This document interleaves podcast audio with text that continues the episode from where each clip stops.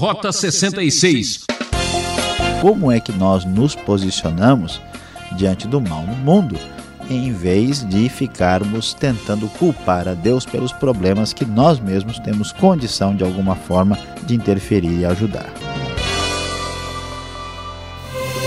Rota 66 em nossa série de estudo bíblico no livro de Jó. O debate continua fervendo com acusações e insinuações. Quem é que não passou por uma situação de aperto onde até os amigos desconfiam da gente, hein? Hoje o professor Luiz Saião comenta os capítulos 22 até 26 do livro de Jó com o tema Um é pouco, dois é bom, três é demais. E lá vem mais explicação sobre o sofrimento de Jó. William Shakespeare observou que há mais mistérios entre o céu e a terra do que sonha a nossa vã filosofia. E você já sabe, ouvinte, o sofrimento é, em certo sentido, um mistério. Bom, chega de filosofar e vamos direto para a aula com o professor Saião. Rota 66, prosseguindo pela nossa reflexão no livro de Jó. E hoje nós vamos estudar os capítulos de 22 a 26 do livro de Jó. O nosso tema será: um é pouco, dois é bom, três é demais. Como nós já temos estudado, sabemos que Jó se encontra em grande sofrimento e tem sido severamente repreendido e questionado pelos seus amigos. Sim, nós temos Elifaz, Bildade e Zofar, os amigos de Jó, que estão sugerindo que Jó é culpado pelos problemas e circunstâncias negativas de sua vida. Pois é, os três amigos já falaram com Jó uma vez, duas vezes e agora pela terceira vez. Imagine três amigos falando três vezes para alguém que está sofrendo e, de certa forma, atormentando o pobre e sofrido Jó. E aqui vamos ver que é verdade: um é pouco, dois é bom, três é demais. É muito difícil para que Jó possa suportar essa situação. Chegamos então ao capítulo 22 e vamos ali encontrar as palavras de Elifaz. O capítulo 22 vai nos mostrar nesse terceiro ciclo de discursos dos amigos de Jó. Elifaz defende aqui a ideia de que Deus é justo, conforme já vimos, e que ele vai fazer o seu juízo triunfar e acusa Jó de maneira muito objetiva e direta. E ele começa a falar, e no versículo 4 da nova versão internacional da Bíblia, vamos ver a palavra de ele faz que é: é por sua piedade que ele o repreende, ele faz acusações. Não é grande a sua maldade? Não são infinitos os seus pecados? Sem motivo você exigia penhores dos seus irmãos, você despojava das roupas os que quase nenhuma tinham, você não deu água ao sedento e reteve a comida do faminto. Sendo você poderoso, dono de terras e delas vivendo e honrado diante de todos, você mandou embora de mãos vazias as viúvas e quebrou a força dos órfãos. Por isso, está cercado de armadilhas e o perigo repentino o apavora. Então veja que ele faz agora, sem rodeios, acusa Jó de maneira objetiva e direta, dizendo: Jó, você é culpado, você é responsável, você deve ter feito alguma coisa no seu tempo de prosperidade e agora você está sofrendo por causa disso. E ainda a palavra dele é mais negativa: não está Deus nas alturas dos céus? E em que altura estão as estrelas mais, distan mais distantes? Contudo, você diz: o que sabe Deus? Poderá julgar através de tão grande escuridão? Assim, ele faz, repreende Jó e diz para ele o seu conselho: Sujeite-se a Deus, fique em paz com ele, a prosperidade virá a você. Aceite a instrução que vem da sua boca e ponha no coração as suas palavras. Se você voltar para o Todo-Poderoso, voltará ao seu lugar. se afastar da sua tenda injustiça, lançar pó aos, as suas pepitas, lançará ao pó as suas pepitas, o seu ouro puro de Ofir às rochas do vale, o Todo-Poderoso será o seu ouro, será para você prata seleta. Com toda convicção, ele faz, transforma Jó num grande culpado e responsável pelo seu sofrimento, ainda ampliando mais a sua acusação e a sua postura negativa para com Jó. Jó então vai responder e diz o texto que Jó respondeu no, vers, no capítulo 23: Até agora me queixo com amargura, a mão dele é pesada, a despeito de meu gemido. Se tão somente eu soubesse onde encontrá-lo e como ir à sua habitação, eu lhe apresentaria minha causa e encheria minha boca de argumentos, estudaria o que ele me respondesse, analisaria o que me dissesse. Jó está desesperado, querendo entender o que está acontecendo. E ele então reflete um pouco mais, e a partir do verso 8 nós lemos: Mas se vou para o Oriente, lá ele não está. Se vou para o Ocidente, não o encontro. Quando ele está em ação no norte, não o enxergo. Quando vai para o sul, nem sombra dele eu vejo.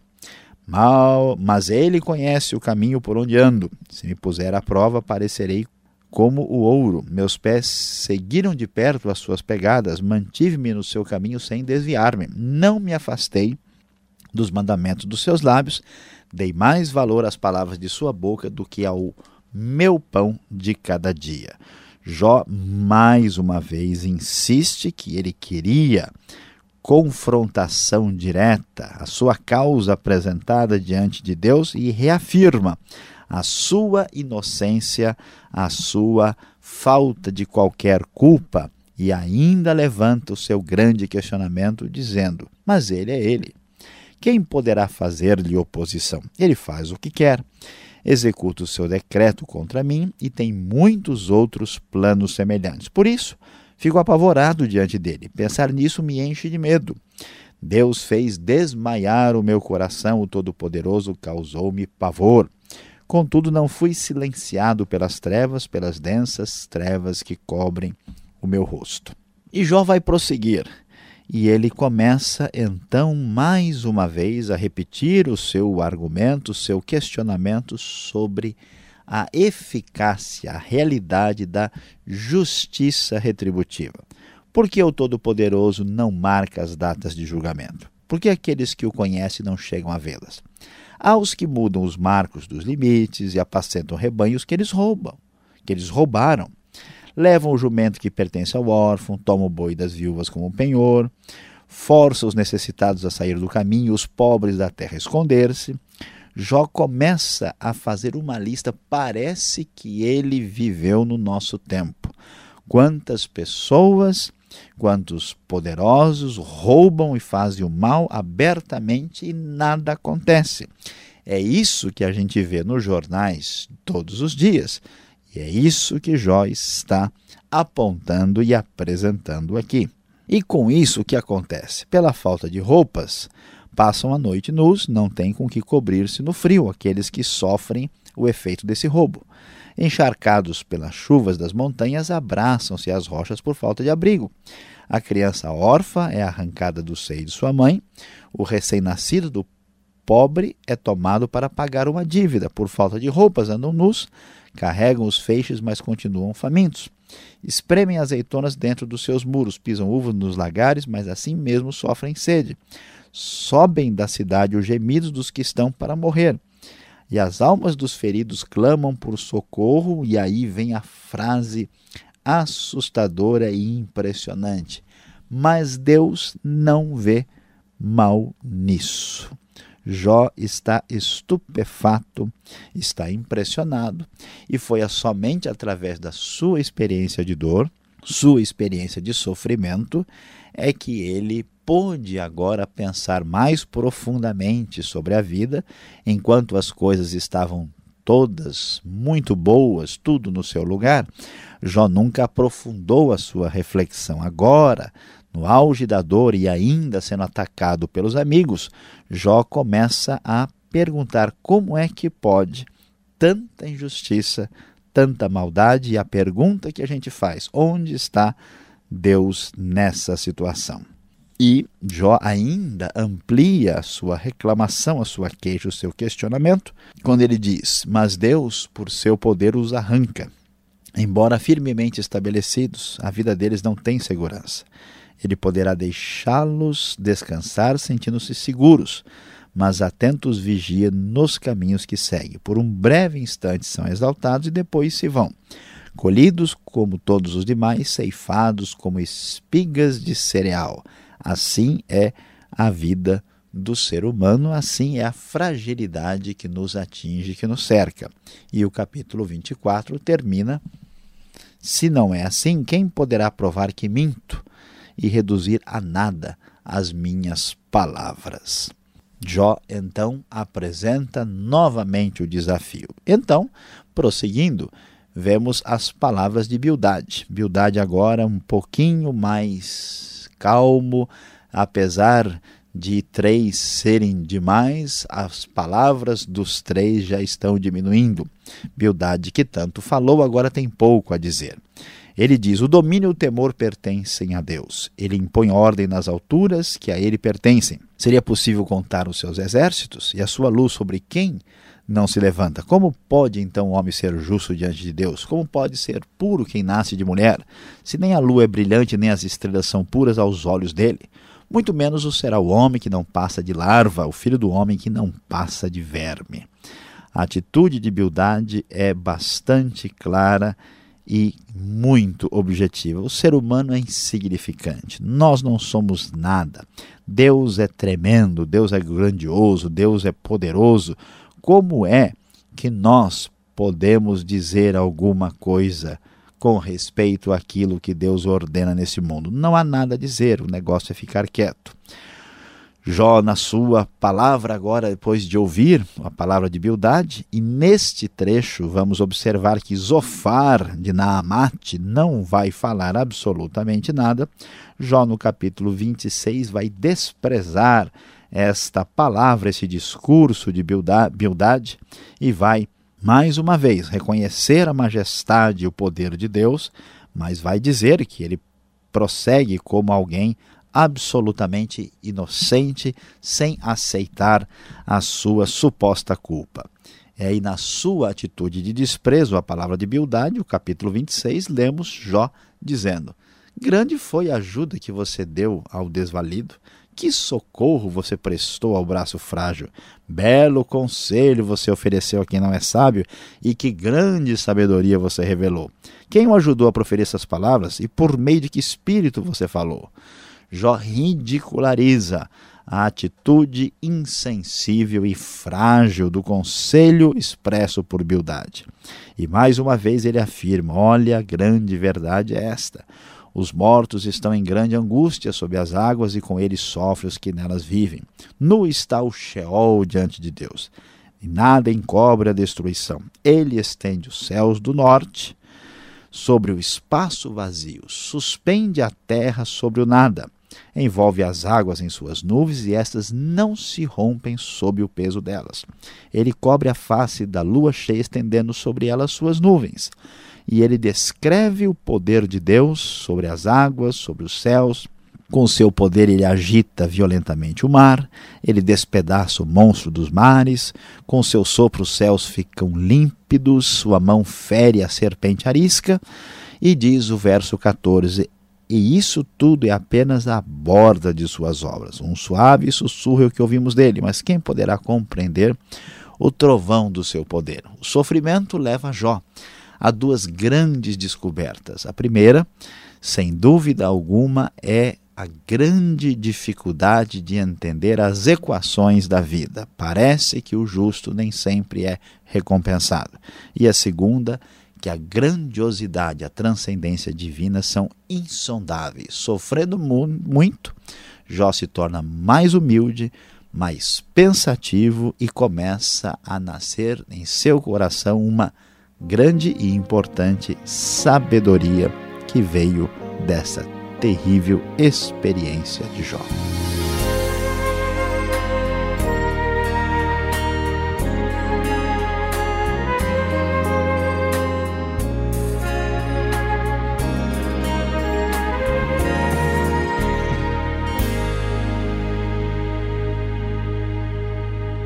Você está acompanhando o programa Rota 66, o caminho para entender o ensino teológico dos 66 livros da Bíblia.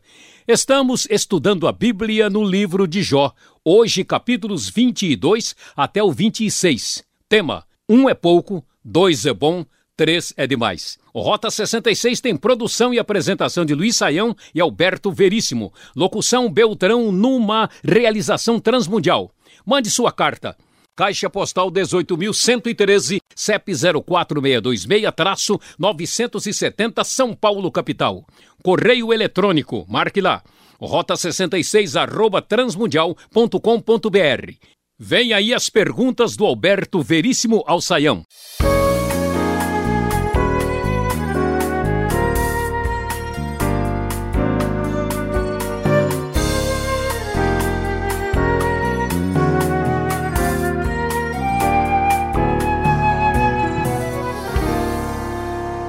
Você está acompanhando Rota 66. Estamos no livro de Jó, capítulos 22 até 26. Que livro emocionante, professor Luiz Saião. Eu tenho algumas perguntas aqui, não sei se é dos nossos ouvintes, mas vamos falar um pouco sobre Elifaz. Ele acredita que todo rico é desonesto, é mau, gosta de levar vantagem em tudo. Será que isso está por trás de toda acusação contra Jó? Pastor Alberto é muito sintomático e muito interessante a maneira como ele faz, se dirige a Jó, aí no capítulo 22. E de fato, ele não pode provar nada, ele não viu nada, mas ele está dizendo o seguinte: olha, Jó, você está sofrendo as coisas estão complicadas e com certeza tem alguma coisa errada na parada. O que, que foi que você fez de errado? E como o Jó estava bem de vida, e ele começa a dizer: será que você né, não, não deu água ao sedento? Você era dono de terra? e estava lá na, no bem bom, não deu comida ao faminto, e isso está por trás da mentalidade de muitas pessoas. Quantos de nós, por exemplo, já ouvimos falar: olha, todo empresário é corrupto, todo político é desonesto, toda pessoa que tem dinheiro, o cara tem dinheiro porque ele usou de má fé, né? E essas generalizações são equivocadas. Ninguém tem o direito de julgar e de falar tantas coisas incorretas sobre qualquer pessoa de bem que tenha prosperado na vida. E isso a gente percebe que está um pouco por trás aqui da atitude de juízo de ele faz contra Jó. Essa atitude certamente não é uma atitude sábia. Olha que Jó, ele tem assim uma dúvida que muitas vezes as pessoas levantam. Ele não consegue compreender porque Deus continua em silêncio, indiferente. Como entender essa passividade de Deus diante de tanta maldade no mundo. É o que está aqui no capítulo 24, lá no verso 12. Pastor Alberto, o que chama a nossa atenção é que isso sempre foi uma realidade, né? o sofrimento injustificado no mundo. E Jó parece que nunca tinha visto isso. Agora que a coisa complicou para o lado dele, é só quando né, a pimenta arde no nosso olho que a gente presta atenção nas coisas, porque a pimenta no olho do outro não arde é que Jó então agora começa a perceber quanta coisa está errada no mundo.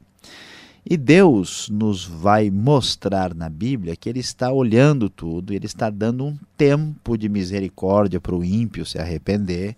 Deus está contabilizando tudo, Ele vai levar tudo a juízo. Por isso que o Novo Testamento vai dizer que existe um céu e um inferno, porque mais cedo ou mais tarde a justiça triunfará.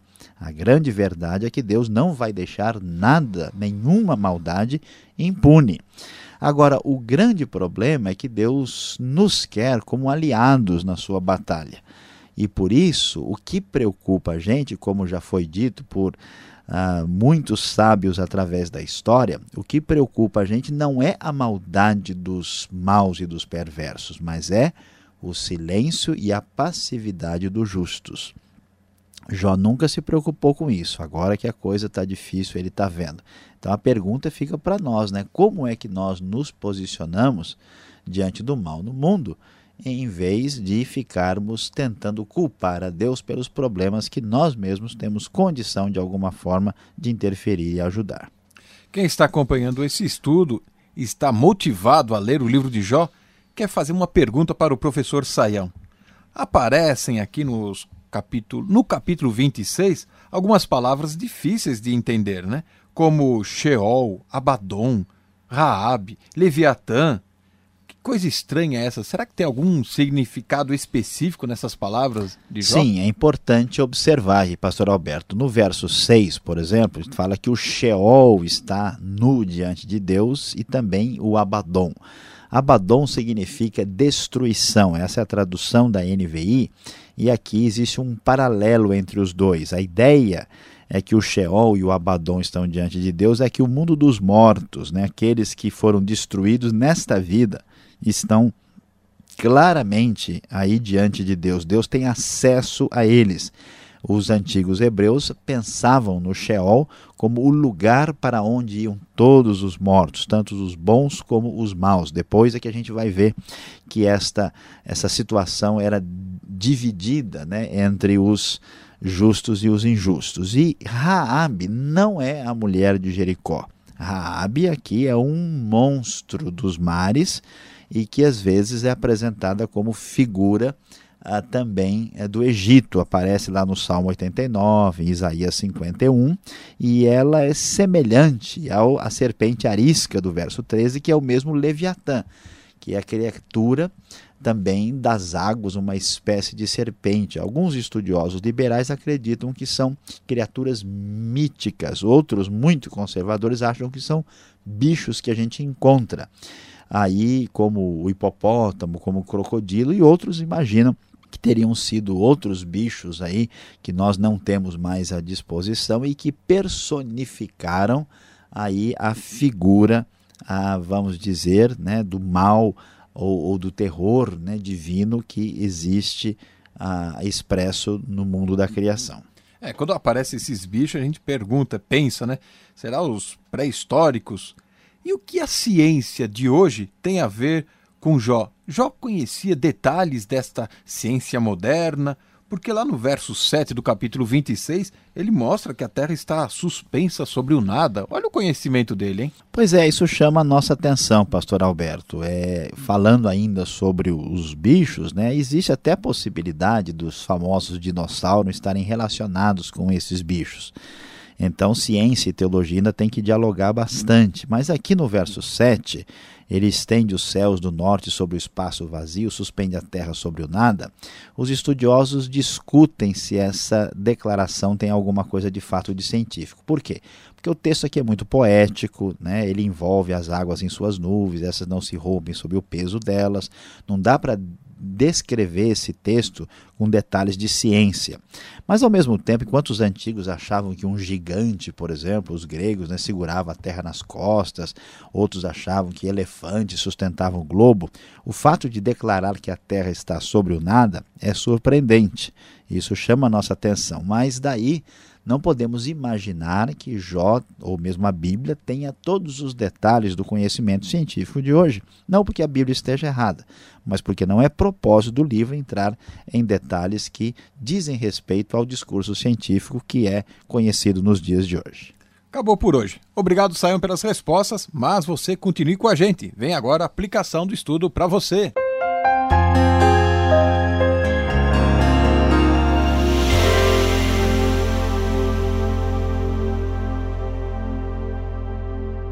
Hoje, estudando o livro de Jó, você acompanhou os capítulos 22 a 26 aqui no Rota 66.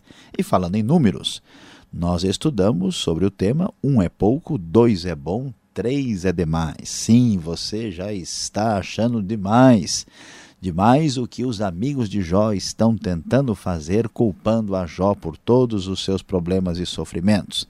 E Jó é solidário com você, ele também protesta em absoluto contra a atitude dos seus amigos que mais parecem inimigos. Mas diante de tanto sofrimento, problema e incompreensão dos seus colegas, que grande lição estes capítulos de Jó trazem para a sua vida, para o seu coração. O que chama a nossa atenção é o fato de Jó agora estar começando a ter uma compreensão diferente da vida. Jó agora entende Deus muito mais do que ele entendia antes. Jó parece que olha para o mundo de uma forma que ele não via, não enxergava antes, agora ele entende mais a realidade e o sofrimento humano. Atenção, atenção para a grande lição. A grande verdade é que o sofrimento reformula a nossa visão.